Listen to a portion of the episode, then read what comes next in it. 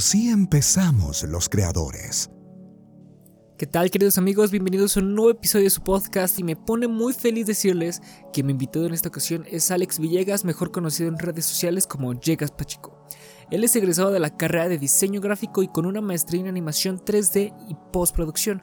También fue director creativo en la agencia Spielwagen Online y ha colaborado con marcas como lo son Adobe Latinoamérica, Office Depot, Cerveza Indio, Western Digital, entre muchas otras. También es miembro global del Shapers Group y ha impartido talleres y conferencias donde habla acerca de la creatividad de forma nacional e internacional. Y los temas que platicamos en este episodio es el adaptar tu contenido pero no migrarlo, documentar el contenido más no simplemente crearlo y tratarte a ti mismo como una empresa. Realmente espero que lo disfruten y sin nada más que agregar, comencemos.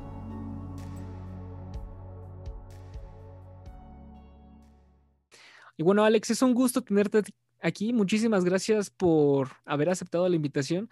De verdad, me gusta muchísimo tu trabajo, admiro cómo te quedas con las cosas simples y les das otra, una vuelta más, incluso le metes humor. Muchísimas gracias por haber aceptado. ¿Qué tal, Rodrigo? No, gracias a ti por la invitación. Pues aquí tratando de aportar un poquito de mi experiencia, esperando les sea también de uso a, tanto como nuevos creadores como a gente que ya igual ya tengamos rato por acá. Claro que sí, yo siento que va a ser de bastante aprovechamiento todo esto. Bueno, hermano, este, para las personas que apenas te estén conociendo o que no se han metido mucho con tu historia, ¿podrías contarnos un poquito de cómo fue que empezaste en toda esta área? Ok, digo, para los que no me ubican de nada, eh, mi nombre es Alex Villegas, Villegas Pacheco, y de ahí surge mi username o mi firma, mi, mi de Llegas Pacheco, un juego de palabras fiel a mi estilo. Eh, soy una persona que desde chico le ha gustado dibujar y he encontrado en la ilustración la mejor manera en expresarse. Eso me llevó a estudiar la carrera de diseño gráfico y pues ya con la llegada de las redes sociales empecé a compartir mis ilustraciones en redes sociales a manera de hobby. Casi siempre jugando con esto, ¿no? Jugando con las palabras, jugando con las típicas frases mexicanas, el doble sentido, creo que fue uno de los caminos que fui agarrando y los que me ayudó a posicionarme en su momento. Y pues bueno, ese es el camino que he seguido. Y como a, a lo largo que he ido creciendo, eh, me he ido enfocando mucho en, en, el tema específico de la creatividad, ¿no? Yo creo que todos tenemos capacidad eh, creativa y me han puesto a estudiar un poco eh, el origen de, de, dónde vienen las ideas, cómo podemos eh, plantearlas, eh, cómo podemos, personas que creen que no son creativas, cómo pueden desenvolverse. Y digo, mi crecimiento fue tal cual, ¿no? Un chavo que le gustaba dibujar, que antes de que existiera todo este mundo digital dibujaba en sus libretas. Eh, eh, y a, con, aprovechando la fino para, para compartir eso, ¿no? Que te digo, todo surgió a manera de hobby. En un momento me ve, siempre me gustó, digo, ilustrar y era como que el camino que veía como profesión, pero nunca me imaginé que tal, a tal punto se podría ser realidad.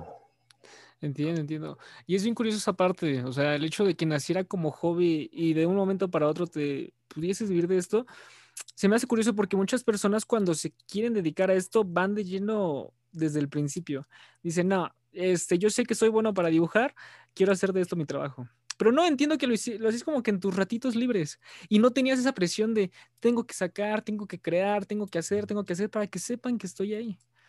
E incluso eso siento que te daba esa facilidad, esa libertad para decir, bueno, ahora quiero hablar de esto, quiero ilustrar esto, quiero transformar esto y que lo entiendan. Y, eh, o sea, el hecho de no hacerlo forzado, creo que es eh, fabuloso. Sí, el otro día hablaba de eso con otra persona que creo que eso me ayudó a mí en mi momento. Digo, yo tengo ya pues, mis 10 años de trayectoria y me tocó desde con Facebook hasta otras plataformas en redes sociales yo siempre utilizaba, red social que estuviera de moda o plataforma que estuviera de moda, yo lo usaba para compartir mis ilustraciones, ¿no? Que en ese tiempo dibujaba eh, la caricatura que está de moda, a mis amigos, a mi novia, o sea, típico esas cosas, ¿no? Y, y siempre utilizaba cualquier plataforma como portafolio. Pero, eh, te digo, era como dices tú, ¿no? Era una manera más como de expresarse que buscando un objetivo en puntual y creo que eso me ayudó en su momento porque te digo, esta la trayectoria de 10 años, te puedo decir que los primeros cuatro años nomás estaba haciéndole al, al, hobby, ¿no? O sea, era por, gusto. Ya ahora que encontré la manera de hacerlo una profesión, pues ahora sí mis publicaciones ya están más pensadas, están más aterrizadas, tienen que cumplir ciertos objetivos. Si es con una marca, tienen que cumplir ciertas métricas que te limita hasta cierta manera, ¿no? Pero pues bueno, es parte de la chamba. Pero sí, cuando vas empezando y lo haces de manera natural, creo que eso la gente lo percibe, lo agrada, le agrada a la gente, se siente identificada y creo que es, es el momento que tienes que aprovechar para crecer, ¿no? Para despegar. Sí, sí, sí. Pero es que también se me hace bien curioso, o sea, el hecho de que, ¿qué tanto influye que te lo tomes muy en serio desde el principio? Porque esto que mencionaste de que poco a poco las vas pensando un poquito más, tiene toda experiencia detrás. Cuando alguien se lo quiere tomar en serio desde el principio, siento que a veces puede llegar a pensar las cosas de más y no conecta como, lo, como conectaría naturalmente. Y eso es un problema para los que van empezando. O sea, ¿cómo trazar esa línea entre decir, bueno, o sea, en serio en esta parte, pero me voy a divertir también de esta forma porque es lo que me gusta hacer? Claro, claro.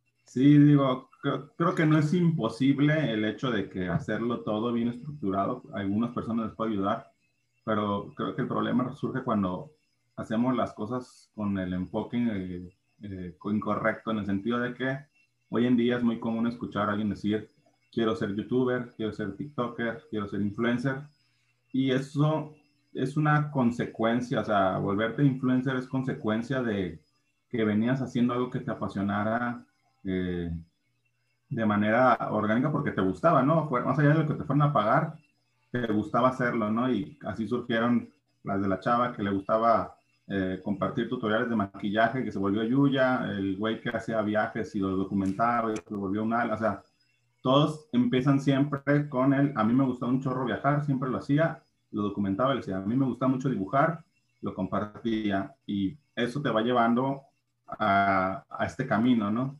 Sí me ha tocado ver personas que dicen, ¿sabes qué? Yo quiero devolverme Instagramer. Y de, un día para otro se ponen a, pues a, replicar las tendencias y todo eso, y sí lo han sabido hacer, ¿no? Pero creo que hay un momento en el que te puedes decir, ah, ya me aburrió esto, y ahí fue. Pero si tu, tu, tu crecimiento surge a raíz de que algo que te guste y que puedas estar haciendo día a día, lo más seguro es que plataforma que llegue, plataforma que te vas a poder adaptar, porque tu objetivo va más allá de ser el más popular en cierta plataforma. Sí, sí, y es que eso, eso es un objetivo que ya se puso de moda últimamente. O sea, realmente, como lo mencionaste, no lo hacen por pasión, simplemente lo hacen porque ven que alguien más tiene éxito y desean ese éxito, desean ese reconocimiento, pero no entienden y no tienen eso que la persona sacrificó antes de el tiempo, las horas, este, el tiempo, las horas es lo mismo, ¿verdad? el tiempo invertido, las horas desvelado y los cursos tomados, o sea, el dinero que incluso se tuvo que invertir para que poco a poco fueras mejorando la calidad de lo que te apasiona hacer. Y es que en este momento, como lo mencionaste, hay personas que surfean la ola y lo hacen increíble, pero también llegan a cierto punto en el que ya no hacen nada relevante. Y siento que ese puede ser el problema para las personas que simplemente se enfocan en seguir las modas.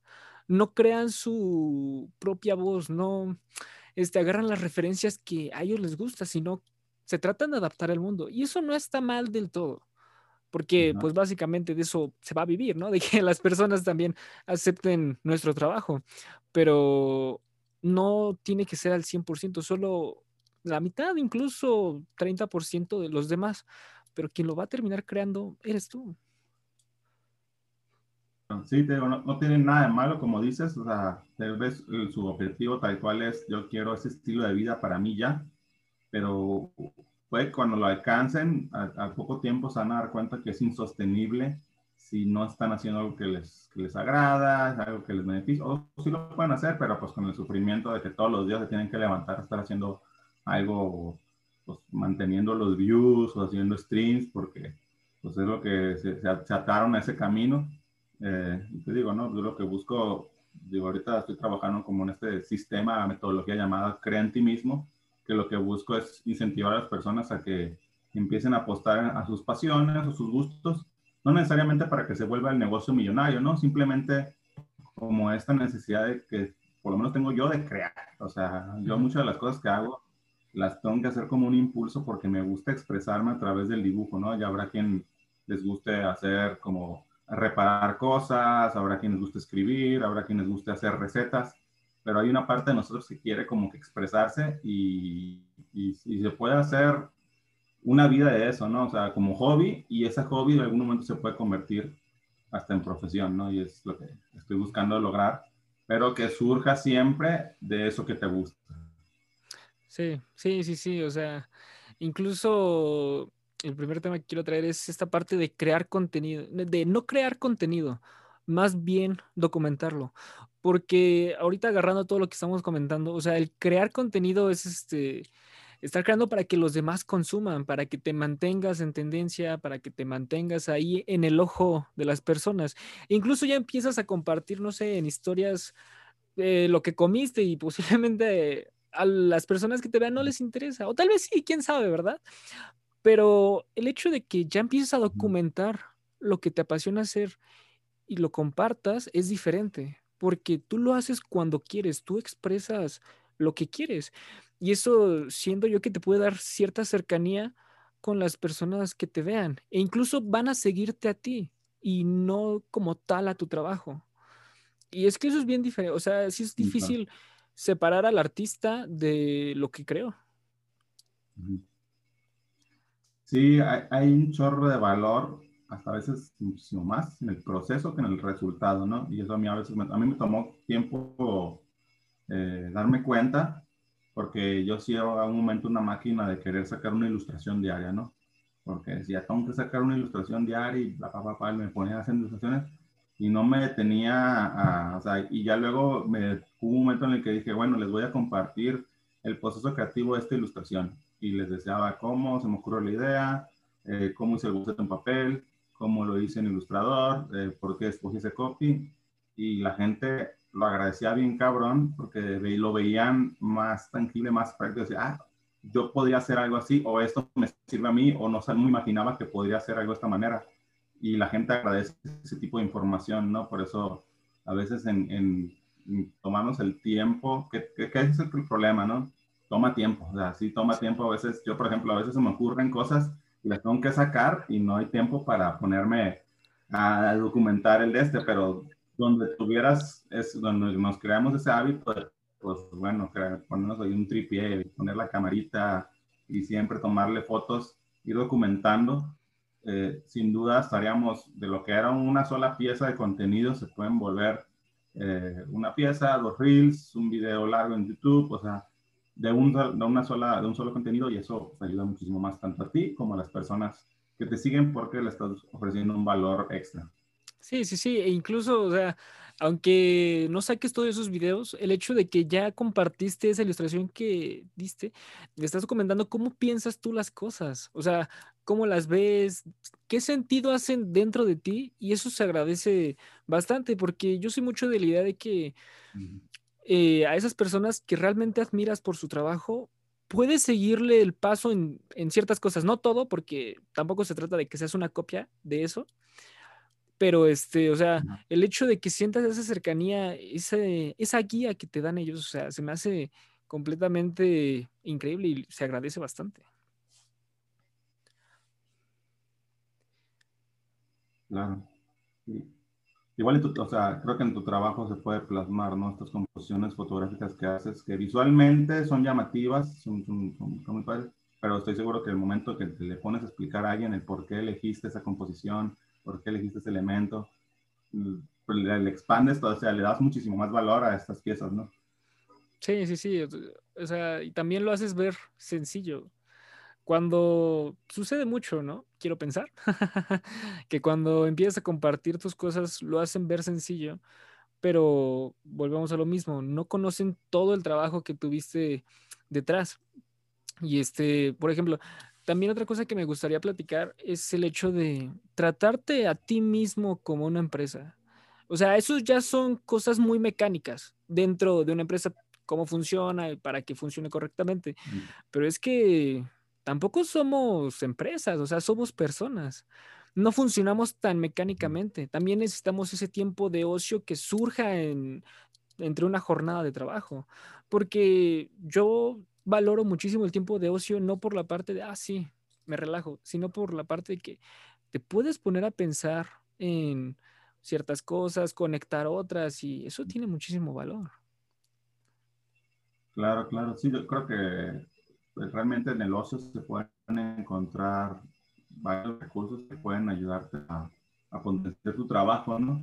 Yo también soy mucho del ritmo de, o sea, a mí no me gusta decir, voy a trabajar de 7 a 1 y todas esas horas y esto solo, no, yo soy una, una, mente más dispersa y cuando me puedo levantar, checar unos correos, desayunar, irme a hacer ejercicio, regresar, trabajo un poco, voy a comer y luego, o sea, yo funciono un poquito mejor así. Igual, obviamente, no siempre es sostenible si cae mucha chamba. Y dices que tengo que decir, bueno, me voy a poner a, a duro, pero, ah, bueno, va a empezar una, va a salir una nueva serie de Netflix. Ah, pues me voy a poner a verla porque lo más seguro es que la gente empiece a hablar de ella. Entonces, por ahí pueden surgir ideas de ilustración, tengo que aprovechar el momento. O sea, a veces algo del mismo ocio, porque alguien diría, ah, no mames, los que están viendo Netflix, que pérdida de tiempo. Para mí es bueno, está como dentro de otros, es una herramienta de trabajo, ¿no? Es inspiración, es, son recursos y eso te puede servir también para alimentar tu trabajo. Sí, y también depende mucho de cómo lo observes, o sea, cómo lo veas, porque el hecho de que ya te sientas o te acuestes a verlo, no quiere decir que la persona que está al lado lo va a ver igual. Posiblemente, no sé, en el cine, cuando se podía, al lado tenías a alguien que quería ser director de cine y ve las cosas diferentes a como tú la veías simplemente por ir a disfrutar y porque te gusta tal vez la franquicia de la película. Eso también influye bastante y es algo que no le prestan atención, pero también depende mucho del entorno en el que te has desarrollado. ¿A quién le prestas atención y a quién no? Sí, de hecho, yo en un momento estudié una maestría en animación y postproducción y me recuerdo mucho una frase que un profesor que nos dijo, de, de ahora en adelante, por mi culpa, ustedes van a tener que ver las películas dos veces. Una para ir a desglosarla, a ver cómo chingados hicieron esa toma, cómo hicieron esa animación, todo eso, porque ya tu cabeza lo está procesando de que, ¿cómo hicieron ese fondo? ¿Será real? ¿Será green screen? ¿Será aquello? Y empieza a ver el movimiento de la cámara y lo empiezas a analizar y te está girando la cabeza y ya. La otra es, ahora sí con tus palomitas, para que la disfrutes, la, la, nomás, nomás la consumas, ¿no? Sí, sí, sí, sí, o sea, tampoco se trata, como lo mencionamos, de ver tan metódicamente todo. Hay que disfrutarlo. O sea, necesitamos de esas experiencias para incluso crear más. Y es también, no quiere decir que simplemente porque te estés exponiendo un montón de experiencias pueda este, tu creatividad crecer. O sea, funciona de diferente forma. Se me hace un tema muy complejo, pero también muy interesante, porque bien lo dice una frase, que la vida de lecciones no significa que tú estés aprendiendo. Mm. Eso hace muchísimo sentido. Sí, definitivamente digo, hay momentos que digo, dos personas pueden escuchar cuál es la misma frase que me dijiste y tal vez a uno le caiga el 100 y a otro diga, pues una frase más. También percibe el momento de cada quien, ¿no? De lo que, y en ese momento de su vida esté, eh, le esté pasando o lo que quiera lograr y eso puede determinar cómo absorbemos la información. Sí, sí, sí, completamente, completamente. Y ahorita pasando un poquito a hablar de tu trabajo, se me hace muy curioso el hecho de cómo te quedas con lo esencial. Y es que eso es un, en lo personal se me hace algo muy complicado, porque muchos que cometemos el error de saturar de ciertas cosas. Tal vez sea una imagen, sea una ilustración, sea un escrito, sea un poema. En algunas formas queda bien, de otras formas no, pero el hecho de que te quedes con lo esencial en las ilustraciones que veo que subes bastante, se me hace impresionante porque digo, vaya, o sea, descartó todo, quitó toda la paja y dio un mensaje claro, incluso le metió humor y sigue siendo eh, esa parte esencial, eso, ese minimalismo. Claro, claro. Sí, digo, ya a lo largo de los años hay, hubo varios factores que me empezaron a, hacer que mi trabajo se volviera de esa manera. Primero en el sentido este que te comentaba de que un tiempo en el que tenía esa necesidad de todos los días sacar una ilustración, y ese tiempo yo trabajaba, por lo tanto tenía muy, muy pocas horas de, tiempo para dedicarle, digo que eso se tiene que quedar sí o sí, así que no podía, no podía hacer una ilustración muy compleja, ¿no? A veces tengo rachas que ya me gustaría hacer una ilustración muchísimo más detallada y todo eso, pero en esos tiempos el factor de tiempo no me lo permitía. Luego hubo un momento en el que empecé a sacar playeras con mis diseños y pues por el proceso de serigrafía, que pues entre menos tintas era más económico, más tuve que ir reduciendo eh, mi trabajo en el sentido de que, bueno, tengo que minimizarlo lo suficiente para que con cuatro tintas pueda contar lo que tenga que contar, ¿no? Y al, final del día, te digo, lo mío es eso, ¿no? Siempre he dicho, lo mío lo importante es que el mensaje llegue, ¿no?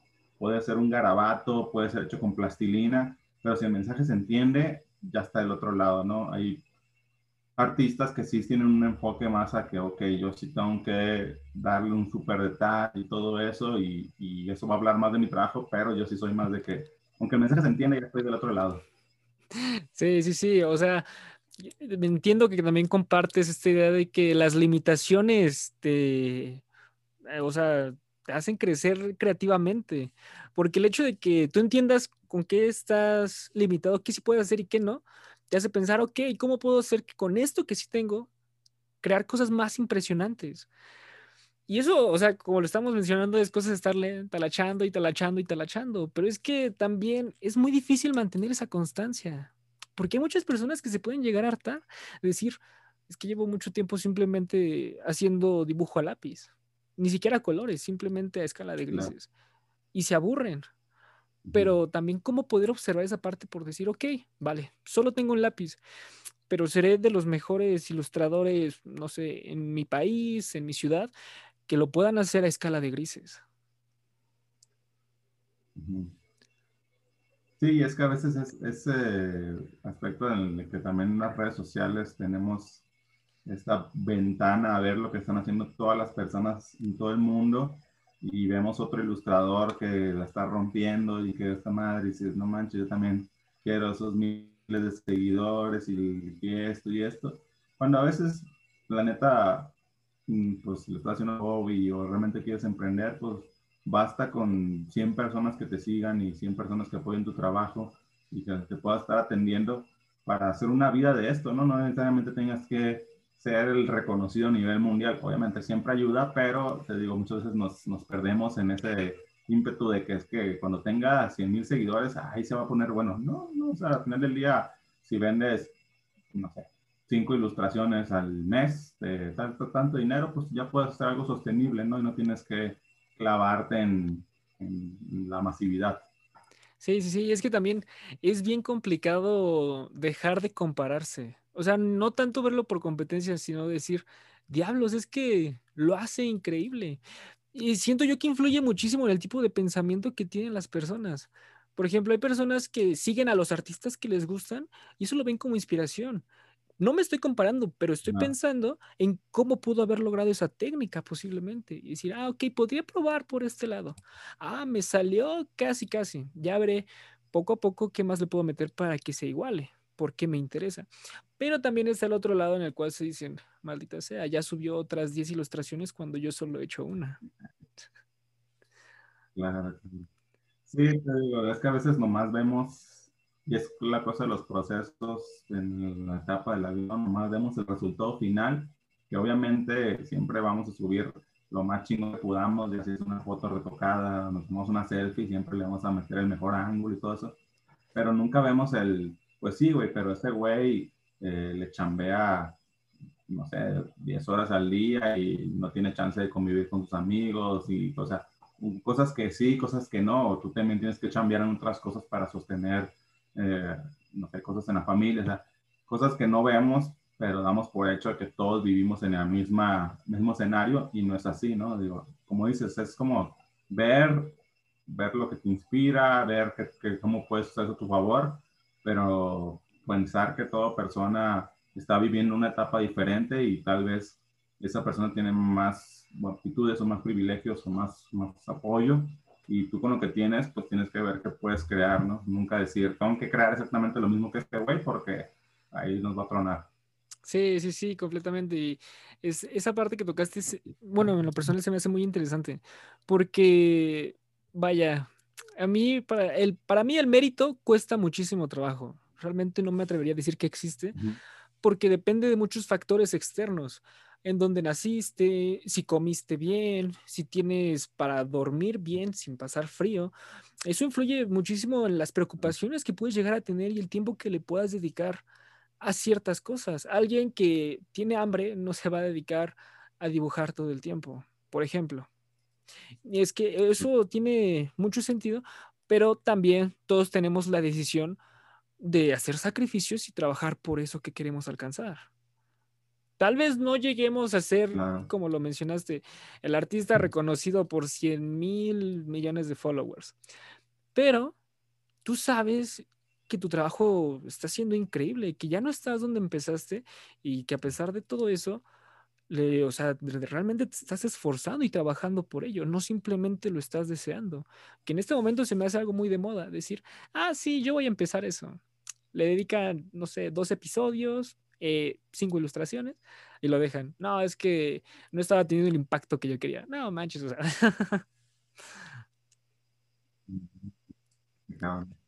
Sí, no, definitivamente te digo, pues, yo a lo largo de, mi carrera me ha tocado dar diferentes conferencias y, obviamente el discurso ha cambiado muchísimo porque antes no, no veía el escenario completo, ¿no? Yo decía muy fácil, me paraba un escenario y decía, haz lo que te apasiona, tú puedes, yo pude, tú pudiste también, o sea, pero pues hay que tomar en cuenta el factor del privilegio que hay que tener, ¿no? Digo, yo, yo tuve, cuando digo que tuve todo del lado de mi familia, porque tuve casa, eh, apoyo, eh, educación y ya para mí con eso ya estás, le llevas de más ventaja al 50% de la humanidad probablemente, ¿no?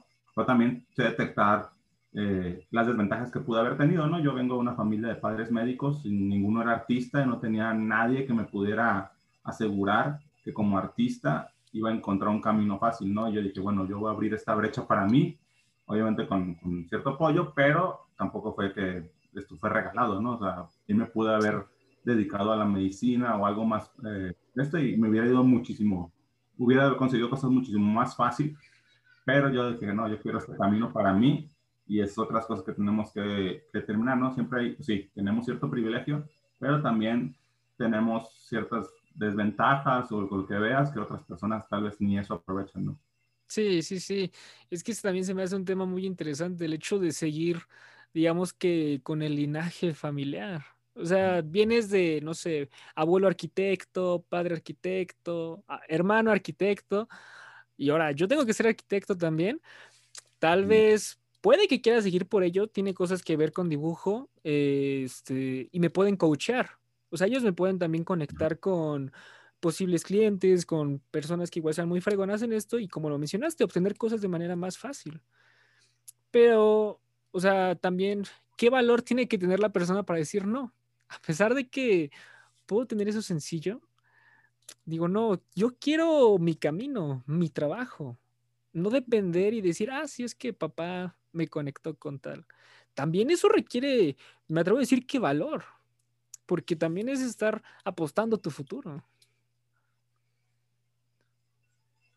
Claro, claro, sí, digo, la, creatividad también es, un cierto salto de fe, ¿no? No puedes saber a, ciencia cierta si lo que haces va a tener éxito, pero el no hacerlo, pues te va a asegurar que vas a fracasar.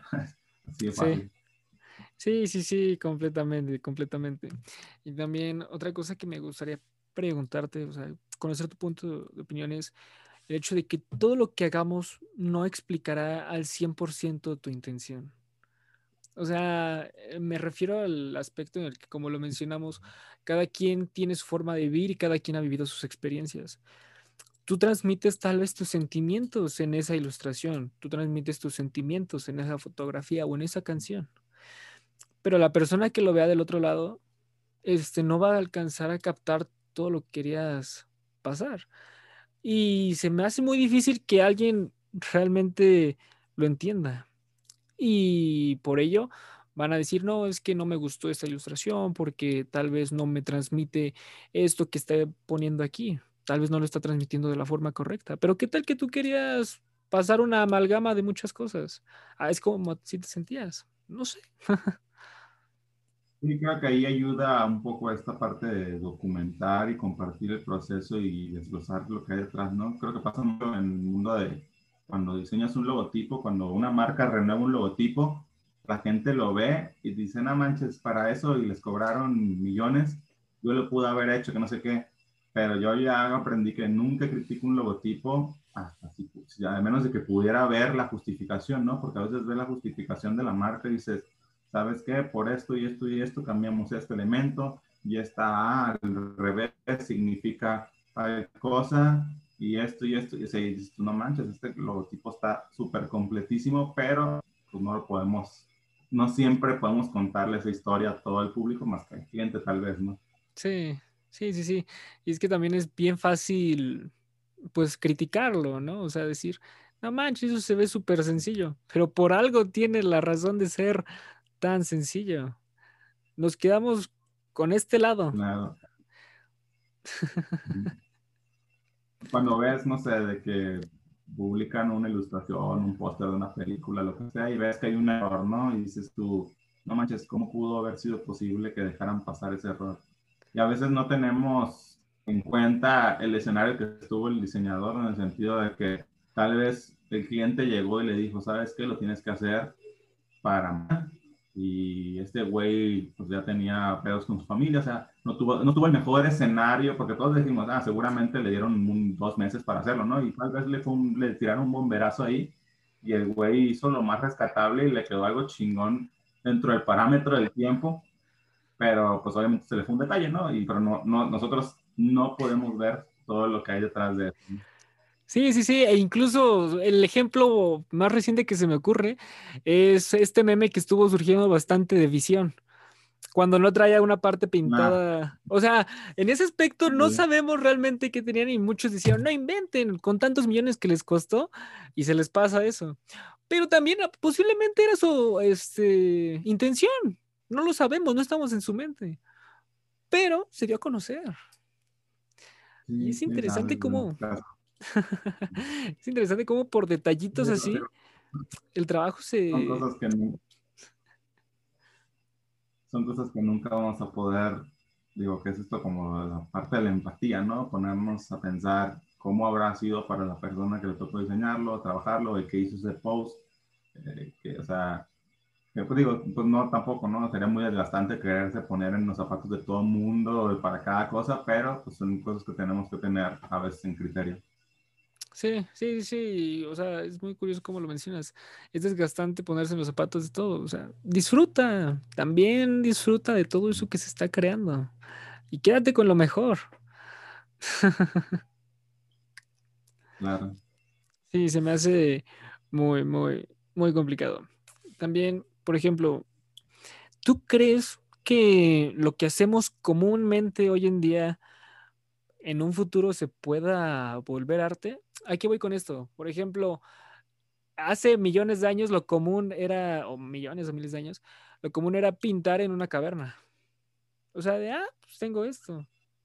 Y ahora lo ven y no manches, o sea, tiene, es patrimonio de la humanidad y un montón de cosas. Este, hace tiempo era, no sé, eh, las pelucas increíbles que se ponían. Eso era común para ellos. En estos momentos pueden llegar a valer muchísimo más. Pero cualquier persona mm. que tenga ese poder adquisitivo lo puede tener. Claro, ya no es como en esa época de que simplemente la realeza o gente con puestos importantes.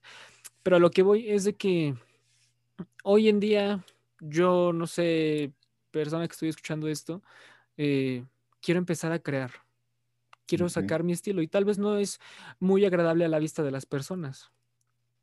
Pero posteriormente puede que agarre cierta ola, como le estuvimos mencionando. ¿Cuántos artistas no existieron que su trabajo no gustaba, pero después de fallecer se hizo famoso? O sea... Sí, digo, ahorita creo que la cuestión es, por ejemplo, antes pues, fotógrafo era el que tenía una cámara, ¿no? Ahora cualquier persona con un celular puedes tomar una foto y, primero la, industria de los fotógrafos se sentían indignados que no eran verdaderos fotógrafos, pero no, al final del día sí están tomando todos una foto y lo pueden publicar. Y eso hace que como que se democratice, que todo más, todas las personas tengan acceso a herramientas y lo hagan de más fácil, pero se pierde este sentido de, de originalidad, o sea, el esfuerzo que lo que antes tomaba hacer una capilla sixtina y cosas así, ¿no? creo que no sé si se vuelva arte todo, pero definitivamente el que quiera resaltar, realmente hoy en día sí tiene que hacer cosas que estén un poquito más allá, porque pues digo, ya ahorita hasta los softwares pueden, la inteligencia artificial pueden hacer obras de arte, ¿no? Te digo, ya ahora tienes que buscar nuevas maneras de, de romper el esquema y decir esto, esto es arte, o sea. Sí, sí, sí. Y algo que también mencionaste que me hizo cierto ruido es este, ¿en qué momento te puedes, te puedes poner a ti mismo este, cierto título y tienes que esperar a que los demás te lo pongan o puedes hacerlo tú? Por ejemplo, eh, está la persona que se autodenominó fotógrafo. ¿En qué momento podría hacerlo? Porque cursó una carrera de fotógrafo, porque hace muchas fotos, este, ¿cuántas fotos se tendrían que hacer para que la gente te reconociera como fotógrafo? También influye mucho en la cantidad o en la calidad. Yo creo que, digo, en el momento que lo haces de manera profesional, y por profesional me refiero a que estés generando ingresos, ahí en contratos de servicios, ya eres. puede que no seas el mejor, puede que, pero pues hay, hay, personas que estudian arquitectura y nunca ejercen. Son licenciados en arquitectura, pero en su vida han hecho un plano o han hecho una casa o han hecho algo, entonces, ¿de qué sirven, no? Ahora, al final del día, todos estos títulos siguen siendo cosas inventadas, ¿no? Alguien inventó algún ese término, alguien inventó la profesión y pues es muy fácil. Te digo, está el caso de Nico Nogués, no sé si lo ubicas, es un, es un publicista que pues, hacía campañas de, creativas y todo eso, y le empezó a dar un enfoque eh, desde ambientalista, activista, y él se, inventó el término eh, activista creativo, ¿no? Okay. Y pues es lo que hace, al final del día nadie le puede decir que no es eso porque es lo que él hace. Y se vale ahorita decir, pues tal vez ahorita no hay una palabra que defina lo que yo estoy haciendo, porque puedo hacer como ilustraciones, puedo hacer escritura, puedo hacer fotografía, entonces no hay una sola palabra, digo, pues creador, voy a decir que soy creador, ¿no? Para tratar de englobar eso, pero solo en trabajo digital, creador digital, y, ya van surgiendo nuevas, nuevos términos, ¿no? Que, que, pero te digo, para mí es tener que estar haciendo, ¿no? El, título el, de este de estudios lo puedes tener, pero si no estás ejerciendo, si no lo estás practicando el día a día, está de adorno. Sí, sí, sí. Y también, o sea, no, este, ¿cómo se llama? o sea, el hecho de... Oh, se me fue la idea. una disculpa, una disculpa. Me llegaron bastantes cosas aquí a, la mente y se me fue completamente. Ah, sí, ya, ya la agarré. el encasillarte. O sea, es muy curioso el hecho de cómo tú fomentas la creatividad. O sea, el hecho de conectar cosas con otras de una forma que posiblemente no todos podrían este, pensar y no necesariamente tiene que ser racional, pero con que tenga sentido es interesante. El hecho es de que muchas personas ya se encasillan en eso. De yo simplemente soy ilustrador y voy a consumir contenido de ilustrador. Voy a leer la historia de la ilustración, voy a leer, no sé, voy a practicar de esto, voy a tomar simplemente cursos de esto. Y realmente estás siendo creativo en esa parte porque necesitarías de más para empezar a crear cosas, para conectar uno con otro. Si solo consumes de uno, te quedas, este, o sea, no, no, llegas a hacer nada nuevo. Sí, que es lo que te decía, ¿no? O sea, puedes consumir todos los cursos de doméstica que quieras, el máster, tutorial y todo esto, pero donde no lo empieces a ejercer, pues más allá de que no, no seas nada, pues no, no, no estás poniendo a, aprueba ese conocimiento y te quedas a mitad de camino, ¿no? Eh, que también, o sea, yo, pues, estoy diseño gráfico, porque me gusta dibujar, pero ahorita así, diseño gráfico per se no hago, o sea, soy licenciado en diseño gráfico, pero me hago, trabajo más como ilustrador, y luego ya hay un momento en el que no estoy ilustrando tanto, y me dedico más a la creatividad, o sea, al, día a día, la fecha, hay profesiones que cuando yo estudié la carrera no existían, ¿no? El community manager, digital strategist, creador de contenido, como le pongan el nombre que le pongan, eh, pues van surgiendo y uno se va adaptando a ese tipo de cosas. Entonces, tal vez yo ahorita digo soy creativo, pero tal vez en 3, 5 años diga soy ingeniero de inteligencia artificial a través de la ilustración, ¿no? Vete a saber qué cosas se van a inventar.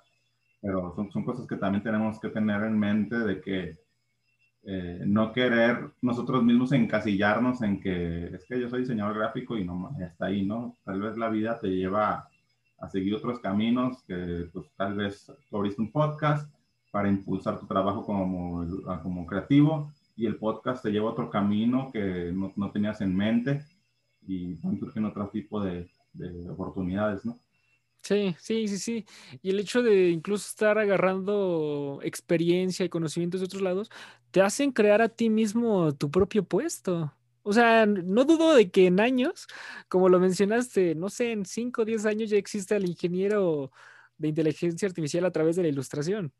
O sea, mm. porque alguien estudió eh, inteligencia artificial, alguien se centró en la ilustración y cómo conectar ambos. O sea, y eso se hace completamente, eh, se me hace muy interesante cómo puede surgir todo eso. Sí, es, que es lo, lo, padre de ahorita de, de las profesiones, no, te digo, ya un avión de Instagram nos queda corto en lo que somos porque pues, podemos hacer un todo un poco, ¿no? Porque las herramientas hoy en día nos los, nos los permiten, ¿no? Porque puede ser ilustrador, puede ser fotógrafo, puede ser podcaster y puede ser ayudante en bienes raíces, porque lo está haciendo todo en ese momento, porque este momento de la humanidad te lo permite. Digo, yo lo que digo mucho es que esta es la época de hora de los creadores, ¿no? O sea, basta tener un celular con internet y una cámara para poderle demostrar a medio mundo lo que puedes hacer. Y creo que se tiene que aprovechar esto. Y es a veces hacer este mix, este mix de que, bueno, yo soy ilustrador, eh, pero sabes que yo nomás me voy a dedicar a ilustrar eh, patrones de vestidos, o yo voy a ser ilustrador de comida, o yo voy a ser fotógrafo de paisajes, pero específicamente en, tal cosa. Lo puedes hacer bien anichable y, y pues eso te, te, da una ventaja competitiva contra otras personas, ¿no? Porque los ilustradores son un chorro, pero solo va a haber un ilustrador de animales muertos, ¿no? Para así decirlo. Sí, sí, sí. Y es que, o sea, no está lejos de, o sea, sucede en este momento. ¿Cuántas, no sé, películas de animación contratan exclusivamente a las personas que se dediquen a dibujar comida para que se vea incluso apetitosa. Y te quedas con esa imagen de esa película y dices, vaya, la película tiene su fin, pero logró también otro. Y puedes formar parte de eso, pero como lo mencionas, o sea, siendo muy anichable y realmente centrarte, trabajar por ello. Claro, claro, sí, te digo, hay que saber hacer ese mix de cosas. Digo, yo tengo este proyecto de, aprender a, diseñar filtros de Instagram. Y tengo un proyecto que está enfocado exclusivamente a hacer diseños de Instagram y GIFs. O sea, ese es el, lo único que se hace. Y ya, pues porque, digo, hay muchas personas haciéndolo, pero pocos se empiezan a posicionar bajo ese término, ¿no? Y, y eso me da cierta ventaja contra los demás. Cierto, cierto.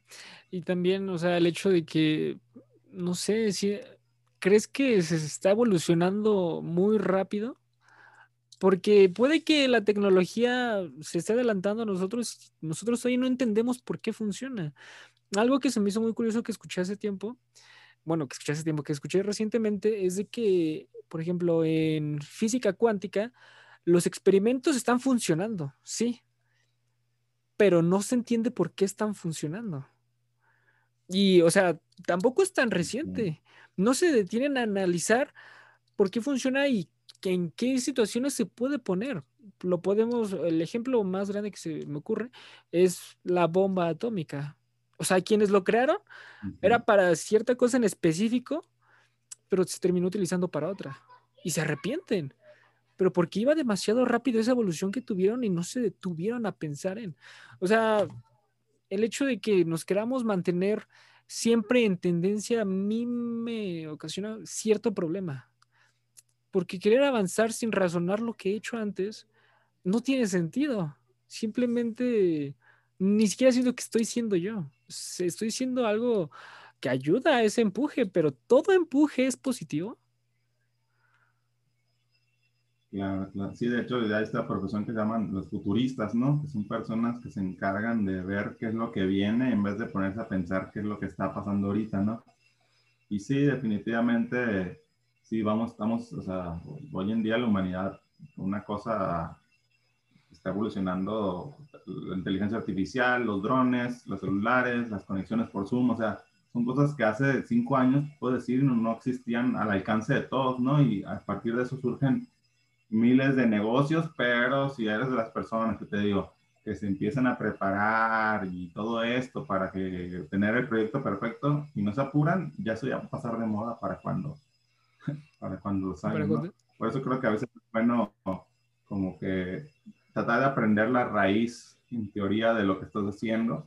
Lo digo porque yo daba cursos de creatividad para redes sociales y a veces me ponía a hacer ejemplos con Vine y a los meses, años, la plataforma tronó, ¿no? Y digo, entonces no puedo estar enseñando cómo funciona una aplicación per se, sino cómo las herramientas creativas, cómo los elementos de comunicación o lluvia de ideas me puede ayudar, sea cual sea la plataforma en la que esté, que esté utilizando. Sí, sí, sí, sí, o sea, y ahorita lo mencionas, Combine. En ese momento tuvo su auge un rato, pero después falleció. Ahorita ya es TikTok, y yo veo que se mantiene vigente. No he visto que las personas como que lo dejen o lo abandonen. Incluso siento que va creciendo. Tal vez ya no a la misma velocidad que lo estaba haciendo, pero sigue teniendo ese crecimiento. Sí, es que no lo veas nomás como TikTok, sino véalo como la comunicación en base de videos cortos, ¿no? Digo, obviamente Instagram, que Facebook, que tanto les encanta copiar, pues ya aplicaron Reels, YouTube ya va a tener su propio eh, modo que se llama Shorts, eh, Twitter tiene sus historias, o sea, pero es este que la tendencia hoy es videos eh, cortos para comunicar cosas, ¿no? Ya la gente no, no digo, nos tocó usar Clubhouse, que también estas salas de audio, ¿no? Ahorita que está el auge del podcast, como que hay más personas que están consumiendo a través de audio y, ahí te ponen a pensar, bueno, más o menos por ahí va la cosa. Ahorita el blog, de hacer puro blog y WordPress, un momento que es un boom. Ahorita pues, está siendo desplazado por estas otras formas de comunicar las ideas que son conversaciones a través de podcast, en videos cortos de, de, de, Instagram o TikTok. Y es eso lo que tienes que ir medio machacando de que, ok, ahorita la gente se consume ese tipo de contenido, pues voy a tratar de adecuar mi mensaje a esos canales. Sí, sí, sí, o sea, no quedarte por encimita, simplemente como el nombre de la aplicación TikTok, sino ir al fondo, a la raíz, lo mencionas, la tendencia que tienen las personas por ver videos cortos y también por la facilidad que es estar bajando y bajando y siempre estar consumiendo. Porque, o sea, el hecho de que tengan tu atención es increíble. Exactamente, es ahorita el el punto a conseguir, ¿no? O sea, hay tantas opciones para distraerte que una persona se tome la molestia de consumir un video de un minuto tuyo es, eh, estás haciendo maravilla porque ahorita en 15 segundos hay personas que están compartiendo un chingo de información y, y pues tienes que competir contra eso y en mil veces, o sea, digo, está dura la lucha y por eso hay que aprender como que sintetizar estos mensajes en la plataforma de audiencia que estamos buscando, pues de manera óptima. Sí, sí, sí, es que, o sea, también lo reconozco, con el podcast hubo este, esta explosión también en cuarentena. ¿Cuántas personas que conocemos no abrieron el suyo? Pero, ¿cuántas personas realmente le están macheteando para seguir con el programa? Y siento yo, o sea, si lo llevamos a una forma para que se pueda imaginar, son como escaleras. Este, hasta abajo, en la base, Este, están todos amontonados tratando de conseguir ese lugar en cualquier plataforma que se quieran hacer, de lo que quieran hacer, ¿verdad? Pero quien le dedica más tiempo, quien está subiendo más, quien trata de mejorar lo que hace, está subiendo y subiendo ese escalón. Este, y bien lo dicen, en la, en la cima hay espacio para todos, hasta abajo para muy pocos. Porque ya estás peleando con todos. Mientras que si ya le dedicaste, pues ya arriba puedes estar, tener esa libertad. E incluso seguir probando. Sí, por la pared con piedras, escalar un camino totalmente diferente que casi nadie toma. Un poquito más complicado tal vez al principio, pero ya una vez que llegas, llegas y solito todo para ti. Sí, sí, sí. Y siento que también una cosa que, un error que puede suceder es de que cuando ya mucha gente te conoce por algo, simplemente te casas con eso. No sé, o sea, una persona que diga, mm. me siguen 100 mil personas porque le hago bromas a mi mamá. este, ¿me tengo que casar necesariamente con eso? Y también depende cómo empezaste. Si ya quieres hacer algo más serio, a decir, no inventes, tú le hacías bromas a tu mamá. ¿Cómo quieres pasar a ello? Ahí también, o sea, estamos volviendo a lo, a lo del principio, separar al artista, al creador, de lo que crea. Porque no sabes cómo piensa ese creador. Tal vez aquí lo hizo por ocio, pero ahora quiere aprovechar esos números para hacer algo que le interese más. Y eso está bien, o sea, no podemos criticarlo, está tratando de cambiar, mejorar e intentar cosas diferentes. Ese es un ejemplo, también hay muchos otros.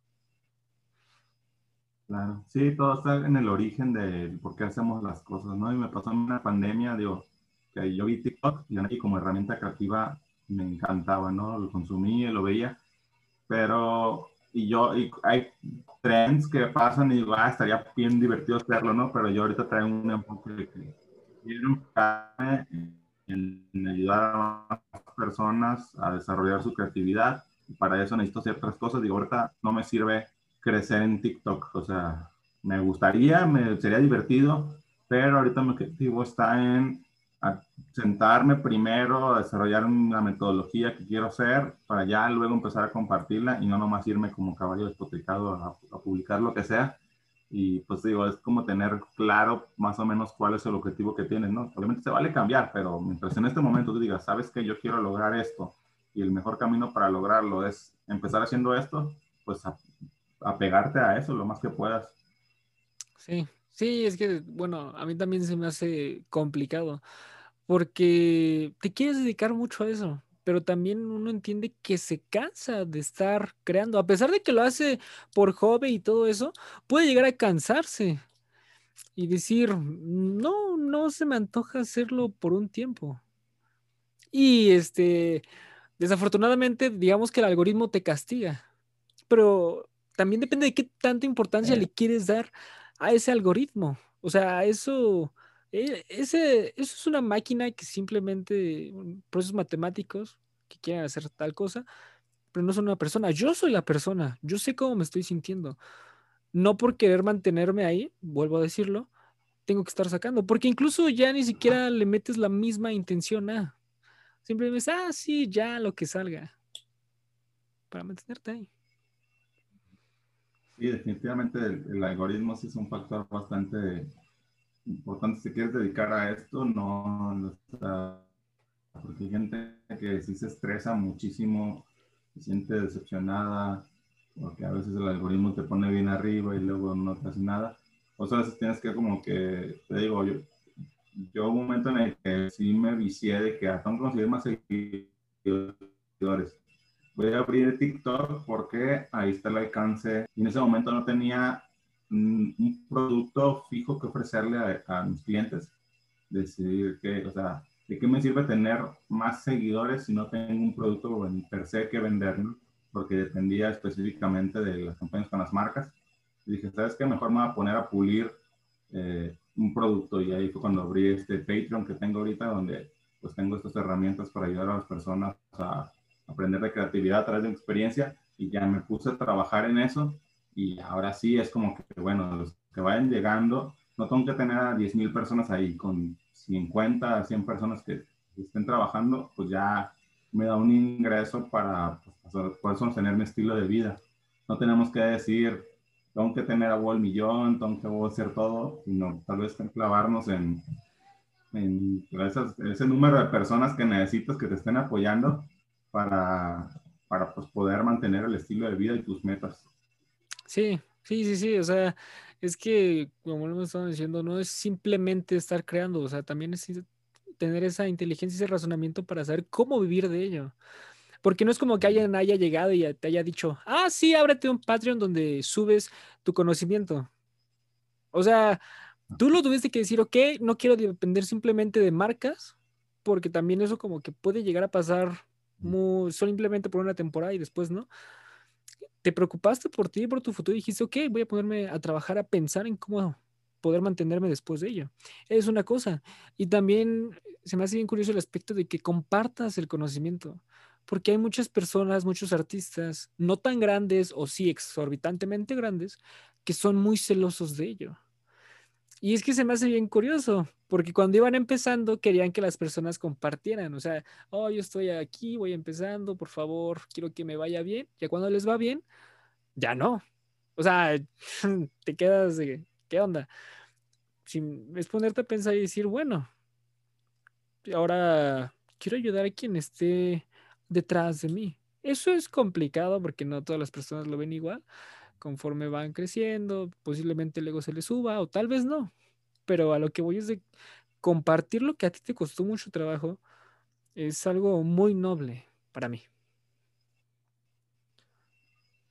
Sí, creo que es, digo, vamos con los procesos, a veces explicar cómo hago una ilustración de principio a fin, es, digo, mucha gente lo valora muchísimo más que la ilustración final, ¿no? Por así decirlo. Eh, te digo también, ¿no? O sea, me ha tocado estar en ambas partes. Cuando empecé, pues, eh, alguien que me encantaría colaborar con estas personas y les escribía, alguien que me contestaba, alguien que no. Y ahora que me estás de este otro lado, pues también, ¿no? Ya tengo un punto en el que, pues, por tiempo no puedes dedicarle tu ayuda a todo mundo, pero, por ejemplo, que me contactaste para esto del podcast, digo, pues, me trato de ayudar a, los que van empezando porque yo me acuerdo cuando estuve en esa posición ver cómo les puedo, qué les puedo aportar, no me cuesta tanto tiempo. Eh, y es así, ¿no? Tratar de como que alimentar esta, esta, esta comunidad de creadores para que pues, seamos más los que estemos eh, pues, disfrutando de este estilo de vida. Sí, sí, sí, es que también eh, quiero pensar yo, ¿verdad? Este, el hecho de que los más grandes pueden aprender incluso de los más pequeños porque posiblemente vengan con una visión más fresca de alguna otra cosa o conecten otro, eh, conecten otros términos, otras cosas que posiblemente los más grandes no habían visto. Y se puede aprender conjuntamente. Tal vez no de forma directa como de ponerte a platicar con ellos, pero sí de estar observando su trabajo, de, ah, ok, es esto, es aquello. Y se hace esa sinergia, no estar batallando por simplemente decir, ah, sí, tú estás allá arriba, te quedas allá arriba. No, es de todo un poco. Claro, sí, de hecho me, ha pasado ahorita en Patreon, pues, tengo este grupo de WhatsApp de algunos de los miembros que están y a cada día les aprendo un chingo, ¿no? Perfiles, pero todos tienen un poquito de conocimiento que aportar y te digo, yo que llegué como el plan de, yo les voy a enseñar, no hombre, cada día aprendo el triple de ellos. Qué buena onda, realmente eso está muy, muy bien y que no te pongas celoso de cómo es posible que ellos lo sepan y ellos me enseñen a mí que yo soy el profesor. O sea, también ahí cae mucho el hecho del ego. De, es muy necesario tenerlo, no es muy necesario tenerlo. Yo siento que sí, pero lo suficiente. Tampoco vamos a irnos a cosas exorbitantes para creer que eres el mejor artista del mundo. Claro, no, sí, hay partes donde tú al principio más que nadie tienes que apoyar, ¿no? Decir, lo estás haciendo bien, ¿no? Porque eso es como tu crítico, podemos ser los más severos y nada que ver, ¿no? Pero sí, sí hay que tener, tener un balance en ese aspecto. Sí, y es muy necesario ser tu propio crítico porque, o sea, el hecho de que simplemente te eches porras también puede modificar tu percepción de lo que estás haciendo. Decir, ah, sí, yo estoy haciendo puras cosas increíbles, puras locuras, cuando posiblemente no es. Y es que encontrar ese equilibrio también es complicado porque te puedes llegar a tirar mucho hate y ya ni siquiera crees en ti mismo. ¿Qué hace? Oh, diablos.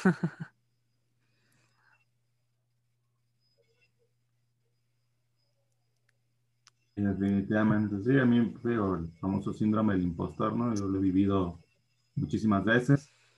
conozco personas muchísimo más talentosísimas que también se sienten eh, exorbitados, que no, no, sienten que merecen lo que logran. Y no, pues así es, es, en apoyarnos a nosotros, saber de que lo logramos, por qué lo logramos, eh, que hicimos bien, que también todos estamos en un proceso de aprendizaje.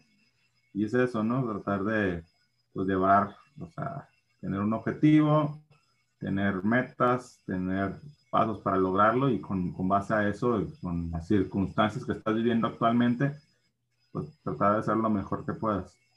Sí, sí, completamente, completamente. Y bueno, también otra cosa que me gustaría charlar y saber tu opinión es esta, esta es otra frase, esta es otra frase de otra canción que me hizo mucho sentido de te pierdes lo bueno buscando el error. O sea, es muy, por ejemplo, eh, la persona que ya hizo su ilustración, su fotografía, su canción, suena, no sé, algo de fondo y es a lo único que él le presta atención, pero ¿por qué lo hizo? Y se tarda tal vez muchísimo en sacarlo. Mientras que para las personas que lo vean, este, les va a quedar muy, muy bien. Y se conoce bien esto, esta regla de sacar las cosas al 80%. O sea, no cuando estén ah, perfectas, porque ese 20% ya es este lo único que tú ves, porque tú lo hiciste y te estás dedicando a ello. Puede ser que tú seas el único obsesionado con encontrar ese error. Mientras que para las demás personas que lo, que lo vean, dicen, no, así está muy bien. Sí, definitivamente, digo, sí es, más mejor hecho que perfecto, ¿no? Digo, o sea, muchas veces, no, cuántas ideas no se quedan en nuestra cabeza porque estamos esperando tener la cámara perfecta, la mejor compu, el mejor escenario, con el mejor, o sea, y hacemos tantos escenarios que nos volvemos imposible, ¿no? Cuando a veces basta con, bueno, voy a poner esta idea en papel, la voy a hacer ahorita en un par de minutos, que tenga libros y vámonos, la publicamos y a pensar en otra cosa, ¿no? Porque que nos va la vida tratando de tener esa pieza perfecta que al final tal vez, pues nomás la idea era lo que teníamos que, compartir.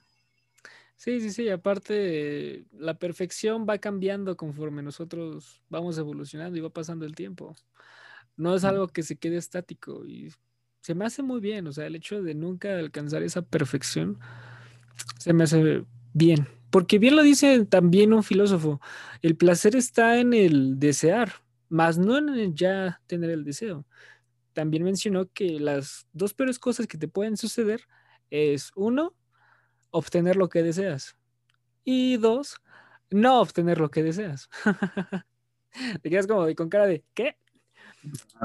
Pero mantenerte en ese centro, siempre estar, o sea, estar avanzando, consiguiendo un poquito más, tratar de acercarte, pero no teniéndolo, eh, te hace estar bien, te hace estar evolucionando, te hace estar manteniéndote aprendiendo.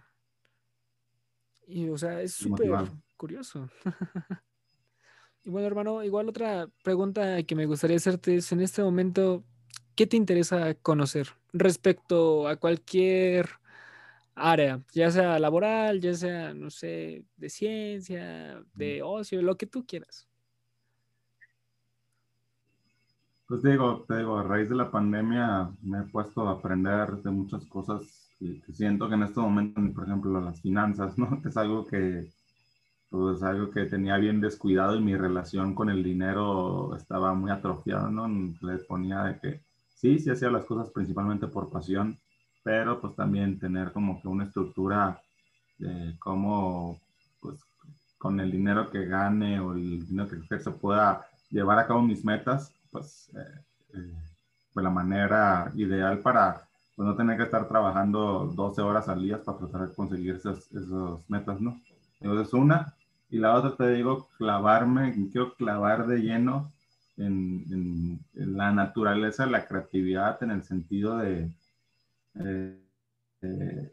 pues, las metáforas, el, conectar con objetos, técnicas y todo esto para tratar de ya sea bajarlo en un libro, en videos, en cursos, en lo que sea, pero sí quiero crear este, como, es, es como medio redundante, ¿no? Porque la creatividad tiene que ser algo como libre, pero sí crear como una especie de guía para las personas a las que se les complica más, que vean que solo es cuestión de empezar a conectar con B o buscar eh, escenarios diferentes para dar con nuevas ideas, ¿no?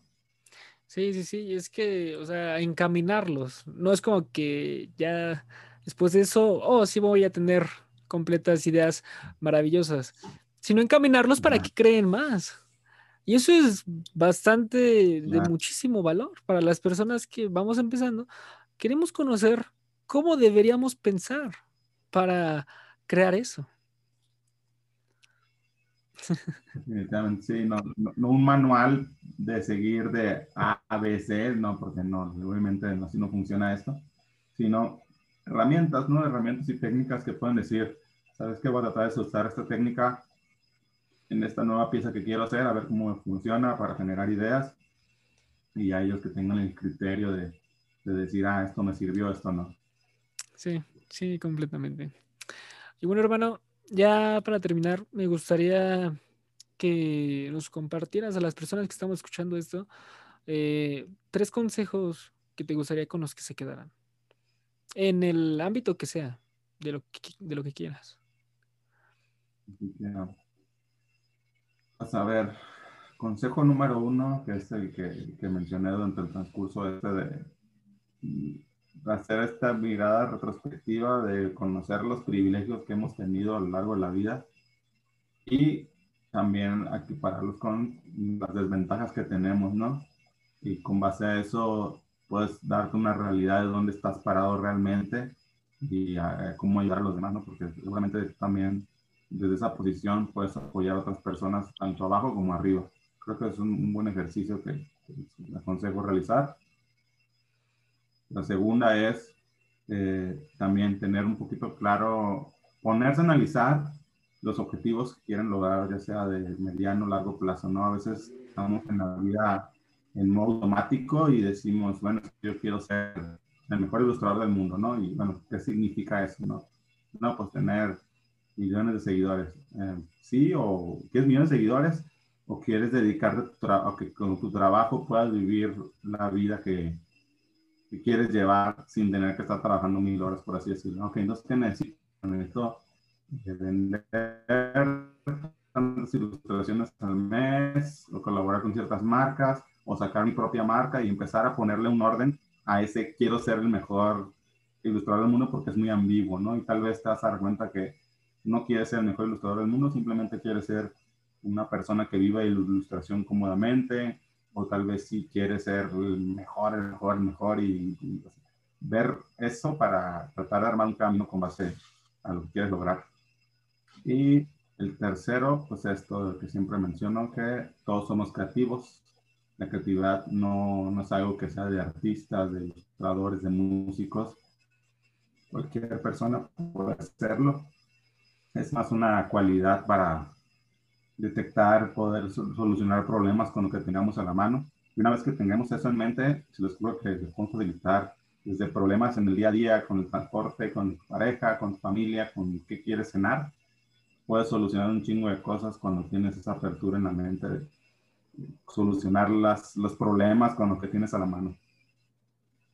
Sí, sí, sí, sí, completamente. Estoy completamente de acuerdo con eso, porque la, la creatividad para mí es una herramienta que te ayuda a solucionar no simplemente cosas artísticas, o sea, va para un montón de cosas más, o sea, incluso para todo lo aplicable. Claro, claro. Por ejemplo, les pongo un ejemplo, ¿no? Ahorita yo, mi cámara la mi pantalla, la laptop, tiene un problema que está desprendido y se ve mal. Y lo que ahorita no se puede ver, pero tiene un gancho de ropa sujetando, sujetando la pantalla, ¿no? O sea, un compu de, super poderosa de Microsoft Surface, pero tengo un gancho de la ropa sujetando para que se vea bien la toma. Y eso es la creatividad, ¿no? No tengo que comprar el mejor adaptador, simplemente pues, el gancho está cumpliendo con ese objetivo. Sí, Sí, incluso también ahí va muchísimo con lo que es suficiente para ti, porque muchas personas dirán, ah, no, para que se vea fabuloso y que invertí bien, voy a comprar el adaptador más caro. Pero no, o sea, dices, un gancho, no me cuesta, cumple el mismo objetivo y es suficiente para mí, para mí. Claro, claro, Sí, hermano, realmente muchísimas gracias por haber estado aquí, muchísimas gracias por haber regalado una hora de tu tiempo. Significa muchísimo tanto para mí como para las personas que estén escuchando.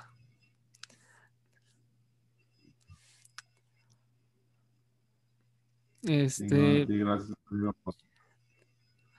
por la invitación también. Es un gusto, es un gusto. Y como última parte, este, las personas que estén más interesadas en tu trabajo, ¿por dónde te podrían encontrar? Digo, estoy en básicamente todas las redes sociales como arroba Pacheco. Creo que en, Instagram y Twitter es ahorita en las que estoy más, más, presente, ¿no? Digo que son escenarios diferentes. Pero ya todavía más adentro eh, tengo esta plataforma de Patreon, eh, patreon.com de Pacheco, donde tengo estos tres niveles. Eh, uno donde tengo el calendario de contenido, que es uno de los calendarios más completos en México para aquellos que busquen ideas de contenido con anticipación. Y pues estos otros niveles que son el de creadores y frente en ti mismo, donde les brindo herramientas y pues, exclusivos con mis procesos, tips, comunicación. Hay un grupo de WhatsApp con nuestros miembros donde compartimos y aportamos ideas. Pues es una de que estoy apostando ahorita en su, en su mayor. Y ahí pueden pues, realmente tener acceso a casi todo lo que sea de manera directa. Completamente, completamente. Para las personas que tengan curiosidad, pues ahí están todas sus redes. y bueno, yo soy Rodrigo Torres, aparezco en todas mis redes como rt.crimson. Y recuerda, yo confío en ti.